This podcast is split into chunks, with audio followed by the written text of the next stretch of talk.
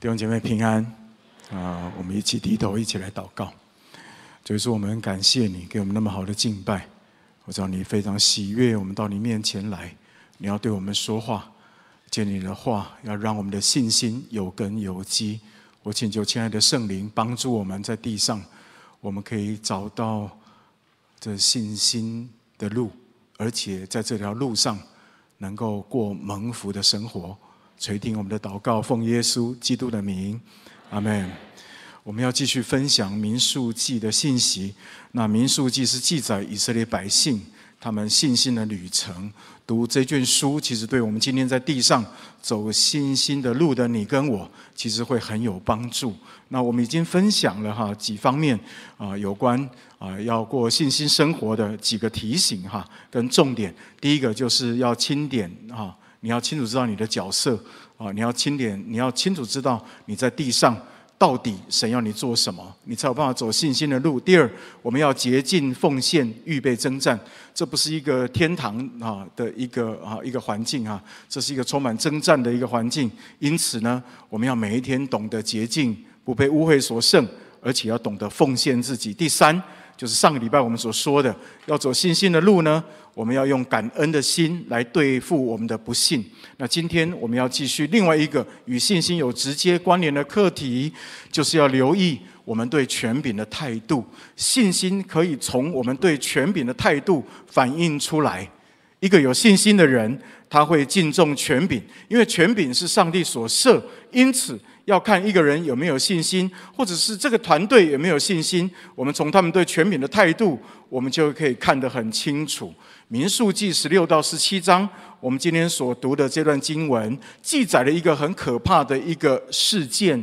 在以色列百姓中，有一群人，他们结党合力反叛，并且攻击他们的领袖、他们的权柄，就是摩西跟亚伦。带头者呢，他的名字叫可拉，他是立位支派哥辖的后裔。可拉是摩西、亚伦的堂兄弟，哈，他伙同。流便支派的大坦亚比兰啊，他们去连结其他两百五十位的领袖，结党叛变。他们控告摩西两个罪名。第一个罪名是什么呢？就是摩西跟亚伦他们自高，而且擅自专权。你看民数第十六章第三节，你就会明白，你们擅自专权，全会众各个既是圣洁，耶和华也在他们中间。你们为什么自高，超过耶和华的会众呢？直白讲就是，凭什么你们要做老大？是谁要你们做老大？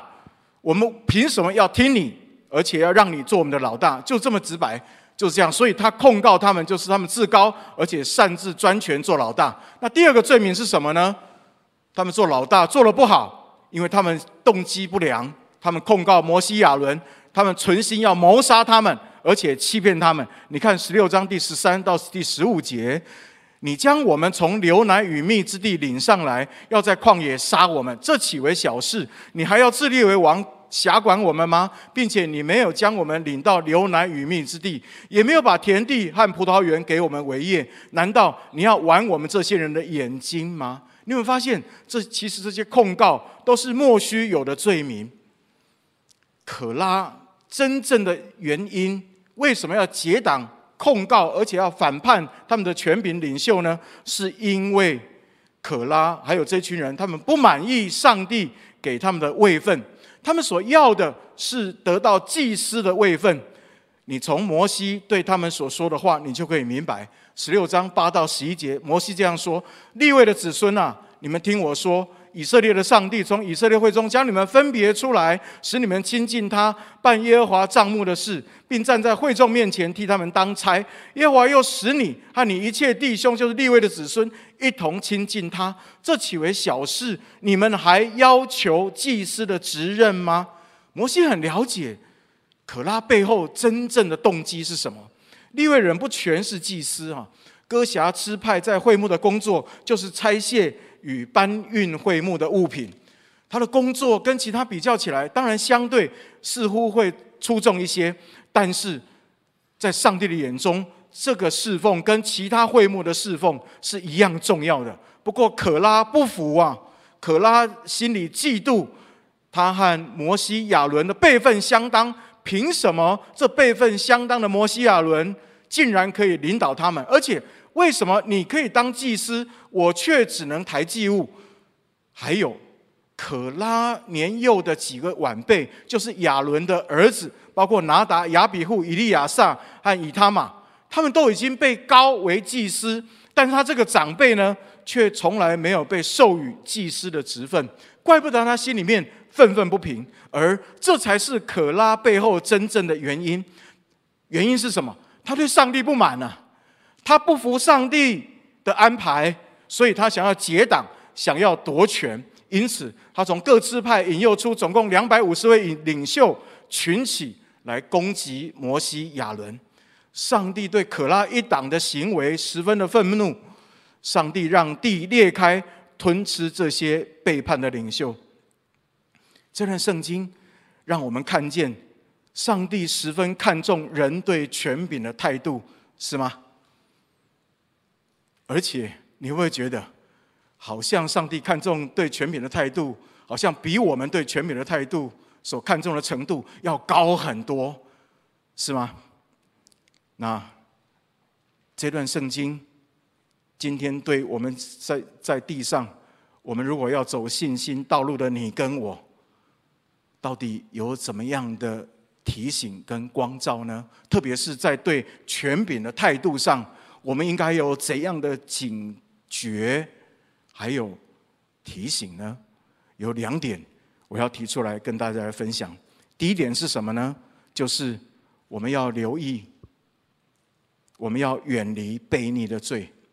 我们要敬重权柄，而且是要懂得从心里面敬重权柄，并且远离悖逆的罪。这是第一点哈，我要跟大家所分享的。从可拉一党的结局，就让我们了解哈，我刚刚说悖逆权柄的严重性哈，比我们所以为的还要大。上帝看重权柄，他也要我们敬重权柄，因为所有的权柄都是从他而来。罗马书第十三章第一节那里说：“在上有权柄的，人人当顺服他，因为没有权柄不是出于上帝的。凡掌权的，都是上帝所命。”这节经文告诉我们，顺服看得见的权柄，就是在顺服上帝。每一个权柄都是上帝在地上设立的代表，就如同大使一样，代表上帝把他的祝福要带给在权柄之下的人。所以，不顺服权柄，就等于。不顺服上帝，而不顺服上帝，就跟魔鬼一样，因为魔鬼的本性就是不顺服，想要做老大。所以，当人不顺服时，结局就会跟魔鬼一样，就是堕落灭亡。上帝为魔鬼安排的结局是什么？就是地狱。而可拉党的结局也是地狱。所以我们一定要警醒，我们要逃避里面那个悖逆的罪啊！你看十六章三十二到三十三节，他那里说：他们脚下的地就开了口，把他们和他们的家眷，并一切属可拉的人丁财物都吞下去。这样，他们和一切属他的都活活的坠落阴间。地口在他们上头造就合璧，他们就从会中灭亡。所以，地狱的火是为魔鬼和背叛的人所预备的。所以，我们要彼此提醒哈，因为可拉一党所犯的罪，请问我们会不会犯？没人理我，会啊，而且还可能会经常犯，对吗？因为不顺服是堕落人的本性。你不要说不好的权柄不容易顺服，连好的权柄要顺服，我觉得也不容易，同意吗？你看小朋友你就知道哈，爸爸妈妈要哈小朋友很小哦，还很小，什么都不知道，但他就知道不听爸爸妈妈的话，哎，啊。爸爸妈妈要他说不可以将手指头去碰插座，因为那里有电。没有多久，你就会发现他会以身试法，他会很刻意的去碰插座啊，去测试爸爸妈妈讲的话是对还是错啊。还有，我们也会啊，跟可拉一样，会嫉妒，会不服。特别是当我们认为权柄不好或没有我们好的时候，要去顺服权柄，真的很难。所以我们该怎么办？最有效的解药就是求主开我们的眼，让我们看见在地上的权柄之上，还有一位更高而且更好的权柄，就是慈爱信实的上帝，是他在真正掌权。否则，我们这些悖逆的人要去顺服地上不完美的权柄，其实坦白讲，我真的觉得不可能。这是我们能够顺服权柄的关键。所以我说，如果没有对上帝的敬重和信靠，就没有顺服；没有真正对上帝的信靠跟敬重，就没有真正的顺服。你想要逃避那个悖逆吗？你想要真的从心里面敬重上帝吗？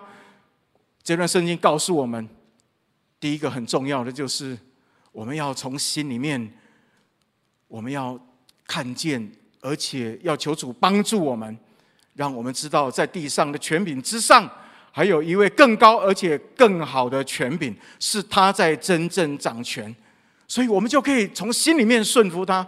我在这里，我也要额外提一点哈，圣经中的顺服权柄，并不代表毫无界限。如果权柄要求我们做违背上帝旨意、违反道德的事，我们就不应该顺从。严重的，我们不仅要拒绝，甚至要逃离。比方说，当波提乏的妻子哈要求约瑟与他同寝的时候，同寝的时候，约瑟并没有顺服这位女主人的要求，他是逃到外面去，对吗？还有另外，当扫罗想要杀大卫的时候，大卫也选择逃亡，并没有乖乖的束手就擒，让扫罗来杀他。耶稣在马太福音第十章二十三节也告诉门徒说：“有人在这个城里逼迫你们，就逃到那城里去。如果你的上司要你做犯法的事，你就申请调到别的部门。如果可以的话，如果整个单位最高的权柄都带头违法。”那我们劝你要好好祷告，是否要考虑辞职不干，免得有一天当他的罪行被揭发的时候，我们也会连带受到刑罚。或者，我们可以求神给我们智慧，让我们可以透过正确的途径，向更高的权柄反映作恶的权柄的不法。不过，你会发现，不管我们做什么因应措施，有一个原则是我们不可以失去的，就是我们不可以离开敬重顺服权柄的原则。你的权柄不好，我们都不是以恶报恶，而是听凭主怒。因为在地上没有一个权柄是永久的。如果一个权柄长期有问题，上帝会用一些方法来更换这些权柄。这是我要跟大家分享的第一个很重要的啊一个点哈。我们怎么样能够走在这条信心的道路上？特别在面对权柄的时候，有正确的态度呢？第一个就是你要从心里面敬重他，并且要逃避悖逆的罪，这是第一点要跟大家分享的。那第二点是什么呢？就是你要靠主扮演好上帝所给你的权柄。第二点是你要靠主扮演好上帝所给你的权柄。上帝其实很清楚，在地上做权柄的不容易啊。他既然拣选，他就会亲自背书，他会亲自用各样的方式印证他对你的拣选跟呼召绝对没有搞错。摩西、亚伦他们似乎就很清楚知道这一点，对吗？所以即使有很多人逼迫他，可拉结党逼迫他，但是你会看见他仍然站立的稳。所以你看，整十六章、十七章民数记，十六、十七章记载最多。当可拉一党在攻击他的时候，摩西最常有的反应是什么？不是逃跑哦，不是报复哦，而是跪在地上向上帝祷告。他把他的权柄交给上帝，因为真正为他做主的是那位给他权柄的主。是吗？所以他祷告，把决定权交给耶和华，求上帝来裁决。请问上帝有没有漠视在旁边看着摩西被欺负？没有哎，上帝真的介入，而且不是介入一次，上帝三次出手啊！上帝用三次神迹来介入，印证他是他拣选亚伦、摩西做领袖。第一个神迹是什么？我刚刚已经提到了。地就裂开，对吗？那攻击他的这些可拉一党的人，就全部在地里面被吞吃掉。摩西亚伦真的有从上帝来的智慧啊！从这个从这里我们就知道，他真的是敬畏上帝的人。他也不为自己辩护，他就说：“那我们一起来祷告上帝。”所以每一个人发一支香，然后就在上帝面前祷告，然后看谁向上帝悦纳谁的。结果最后证明，上帝悦纳摩西亚伦。那第二个神迹是什么？发生在第二天，十六章四十一节，以色列百姓看见许多人受苦受死，哇！可拉一党全部被地所吞吃了。他们就对摩西、亚伦发怨言，说：“哇！”你怎么可以这样子？你是要害我们吗？结果上帝就让瘟疫就临到以色列百姓。这瘟疫是从撒旦而来啊！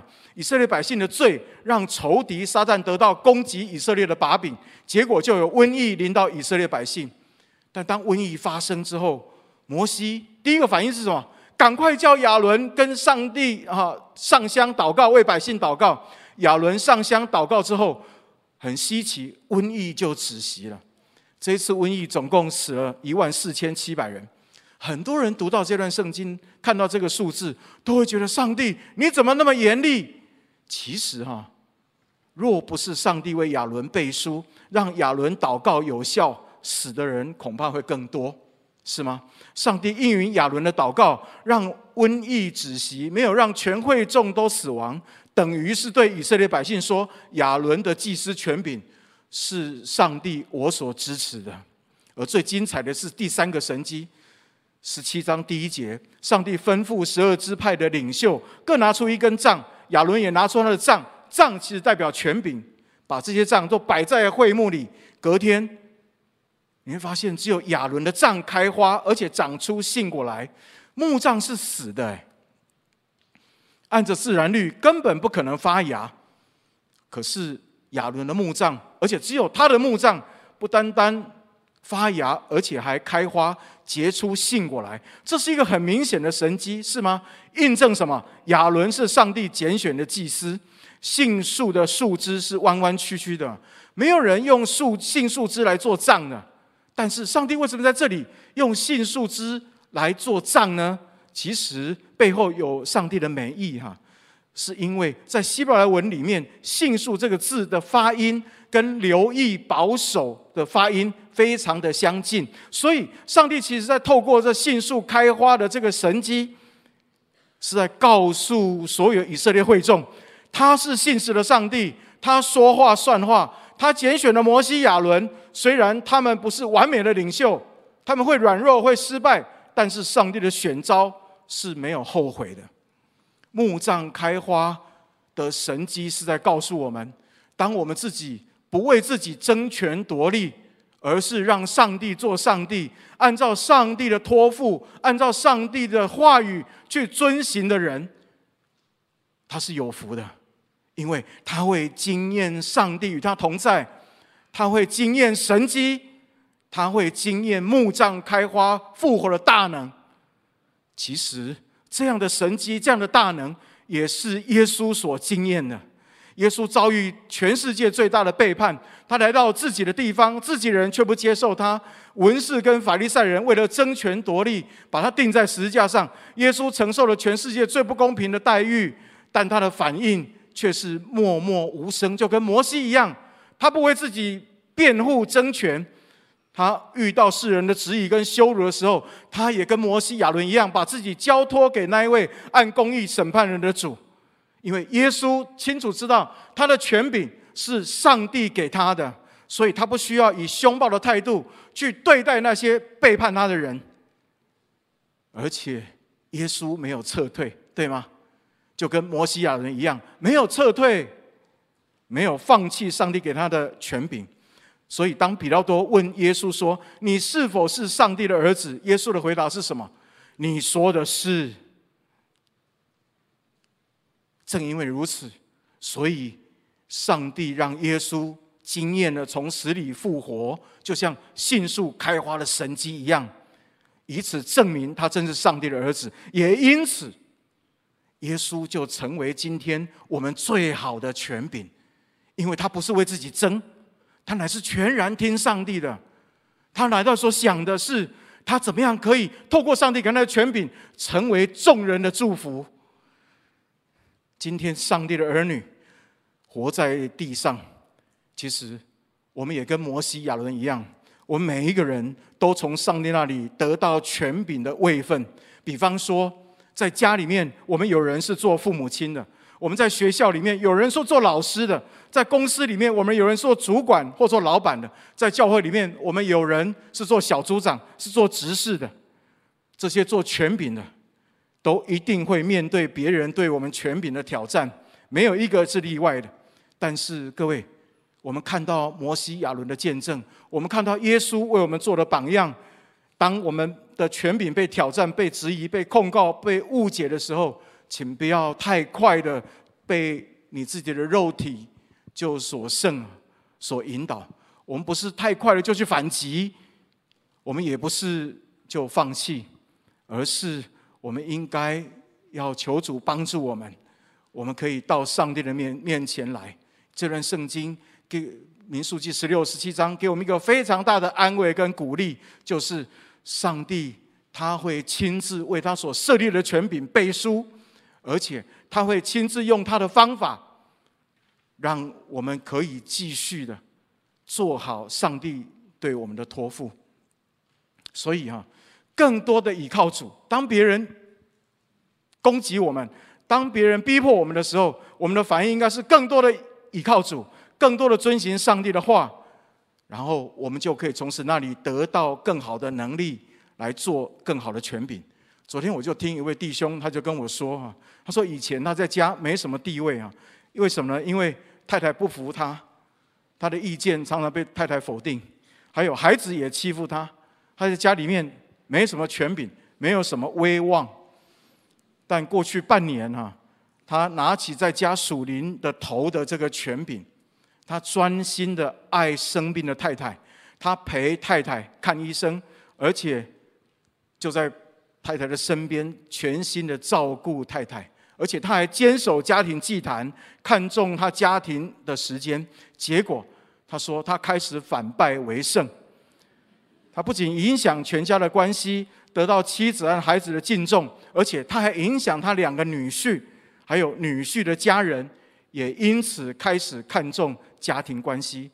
各位，墓葬会开花的，不是只有摩西、亚伦的墓葬会开花，其实我们手中也有木杖，这个木杖会开花。如果我们在职场、在教会侍奉，我们也不争权夺利，而是让上帝做上帝，并且按着上帝的托付，按着上帝的话语去行，那我们的木杖就会到处开花。我听过很多弟兄姐妹的见证哈，不管在职场或在服侍主的时候，有很多人都是这样。他们在职场里面一开始，往往不是被人所接纳的，甚至有些人是被不合理的对待，但是因为倚靠主，他们仍然忠心的摆上。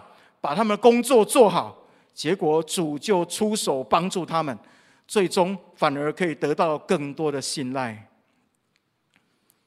我们是上帝的孩子，这是一个很大的权柄，这代表我们可以在上帝面前，在上帝的家里面领受一切的丰盛，所以我们根本不需要跟别人去抢，对吗？老板没有给我们的，上帝会不会给我们？会，他会用他的方法给我们，用其他方式，因为真正掌管我们命运的，不是我们上面的老板，是老板上面的那个老板。你同意吗？所以我们有福，不要小看做上帝儿女的这个权柄。我们可以在基督里面领受一切的丰盛，而且我们可以很快乐的，能够跟别人分享，在基督里面一切的丰盛，而且知道。你要知道，这些都是钱买不到的。我说这些丰盛都是钱所买不到的，而这是上帝给他权柄，所给他的儿女所有特别的权柄，可以领受他的丰盛，而且分享在上帝里面领领受的。当我们这样去做的时候，上帝非常喜悦。我昨天啊，我上新生命课程。啊，我就听到一位姐妹哈，她就非常快乐、开心的分享啊，她的一个啊一个经验哈。她说，她说她很少中统一发票啊，但是呢，她最近啊，她中了统一发票，而且中的是两百块。那我说说两百块有什么好快乐的哈？啊，那好，她说她非常快乐，因为这是神迹哈。他从来没有得过哈，得的时候很他很好奇哈，那就他就把这个发票拿起来，他就去看那个发票到底是哈买了哪些东西。他看了之后，他的心就消化了。原来那张发票啊，里面他买的他是买点心请他的组员吃的那个花费。你知道吗？他看到那个发票的时候哈，虽然才一百多块啊，但是他第一个感觉是什么呢？就是上帝好喜欢他去请小组员吃点心，所以呢，他觉得上帝在抢着帮他付钱。各位，我们在地上，上帝会帮我们安排很多很多的权柄，我们会碰到很多很多的权柄，有些我们会喜欢，有些我们会不喜欢。但是我告诉你。你不要把眼光只放在这些权柄的上面。你要知道，你的上帝他是真正赐福给你的主，只因为你是上帝的孩子，你单单因为这个身份，你就可以抬起头来，你知道吗？单单这个身份，你就可以天天到上帝的面前来享受他一切的丰盛，而且可以很开心，就像这个姐妹一样分享丰盛，你不会怕。你少了什么？你不会怕，好像被你的权柄剥夺了你什么权利或什么好处？不需要，你可以很富足的、很快乐的享受做上帝儿女的这个身份跟权柄。你真的不知道，上帝给我们的权柄何等大？你不知道你的祷告何等有能力？你不知道上帝。对你所说的话，在圣经里面，他告诉我们，他分享给我们那些宝贵的话语，每一句都带着能力，而且会让听的人得到生命，你知道吗？而这我在说，这些丰盛是一块钱都不需要，而且你随时可以从上那里得到。而且我在说，只有做上帝儿女的身份的人，才能够得到这样的权柄。这是我跟师母还有两个孩子过去半年我们最深刻的体会。受苦人好多哦，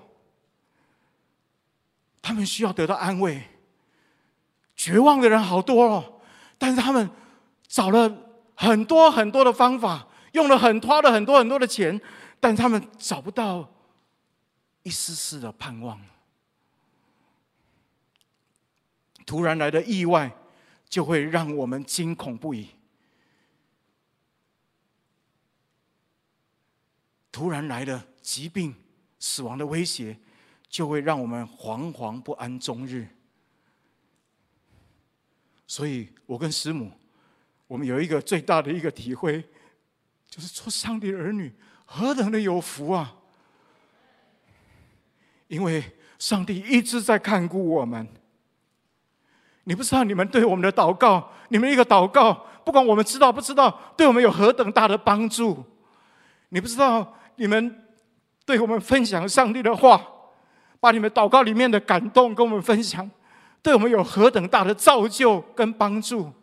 有很多经文我们都知道，但是就在那个 moment，当神透过你们的口对我们说话的时候，你知道吗？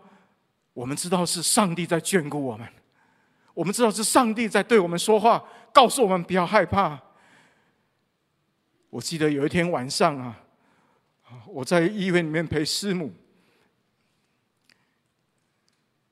可能是因为压力很大啊，所以那天半夜三点多我就起床。我为什么会起床？是因为头痛到不行啊，头痛欲裂。我起床的时候，我还有点担心，我是不是要中风了啊？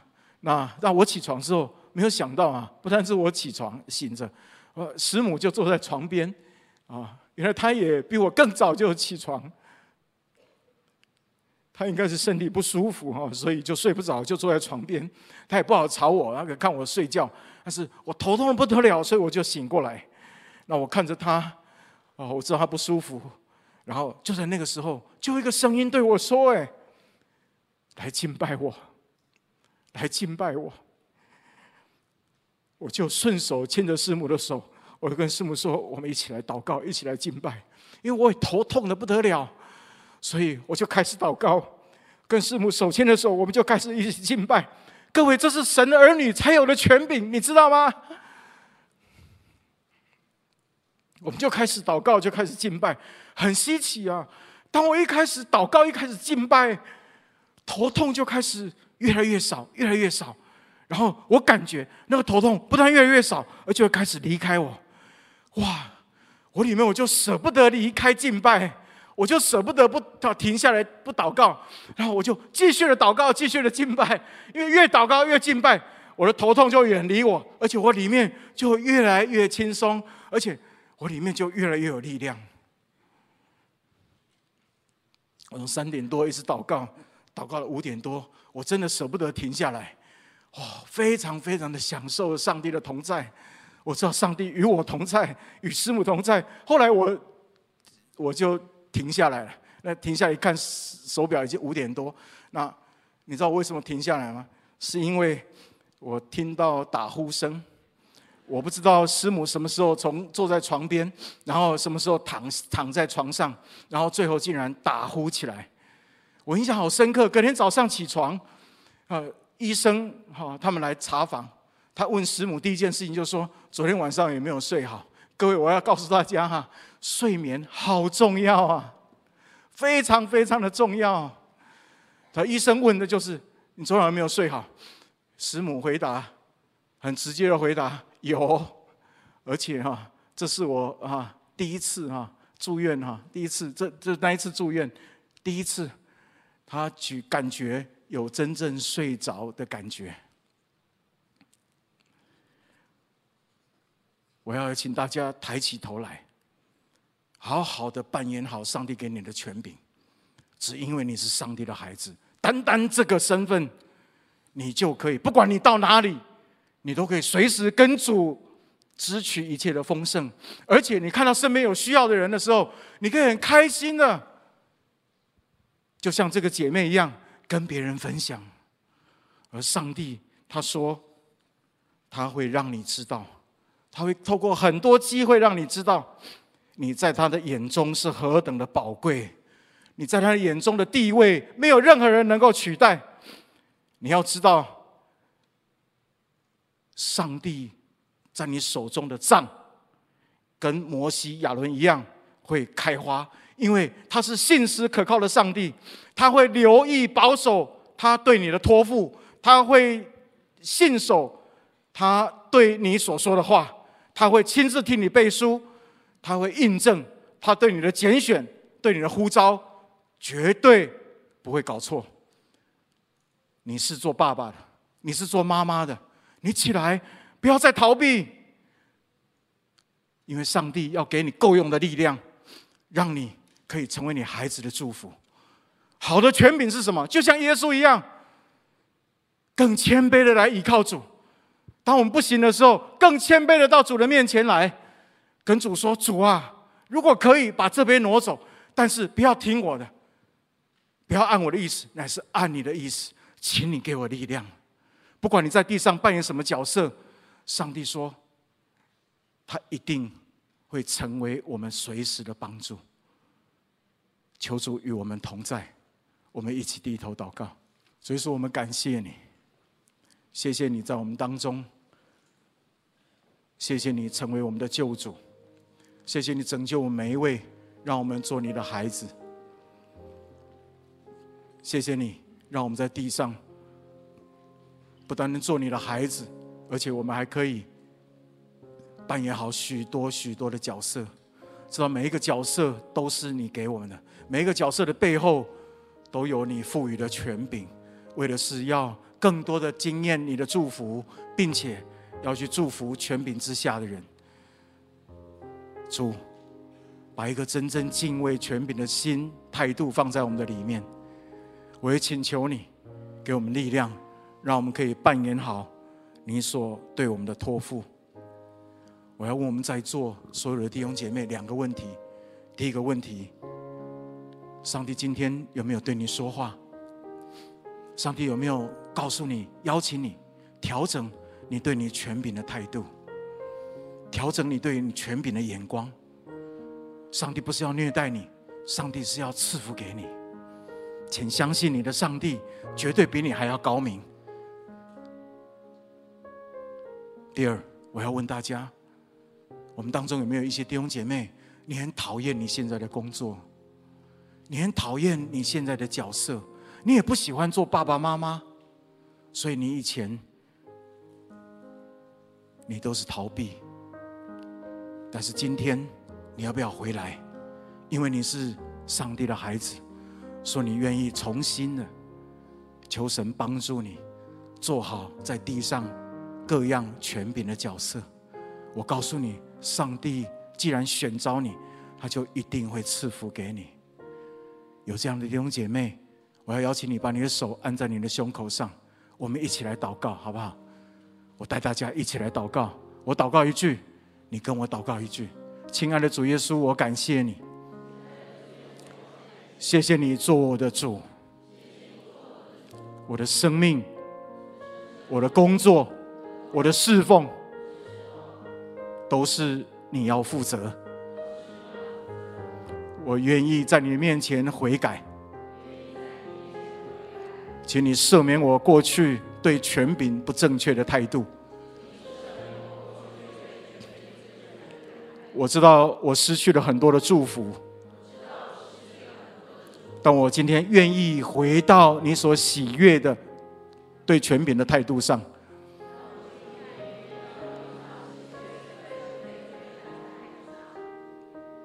我要领受你透过权柄给我的祝福，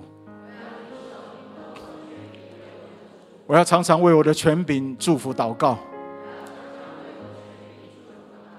因为他是上帝要给我的祝福。我要把我自己交给你，请求主给我力量，让我可以扮演好我地上权柄的角色。谢谢你与我同在，我要成为别人的祝福，因为我要从心里面敬畏你。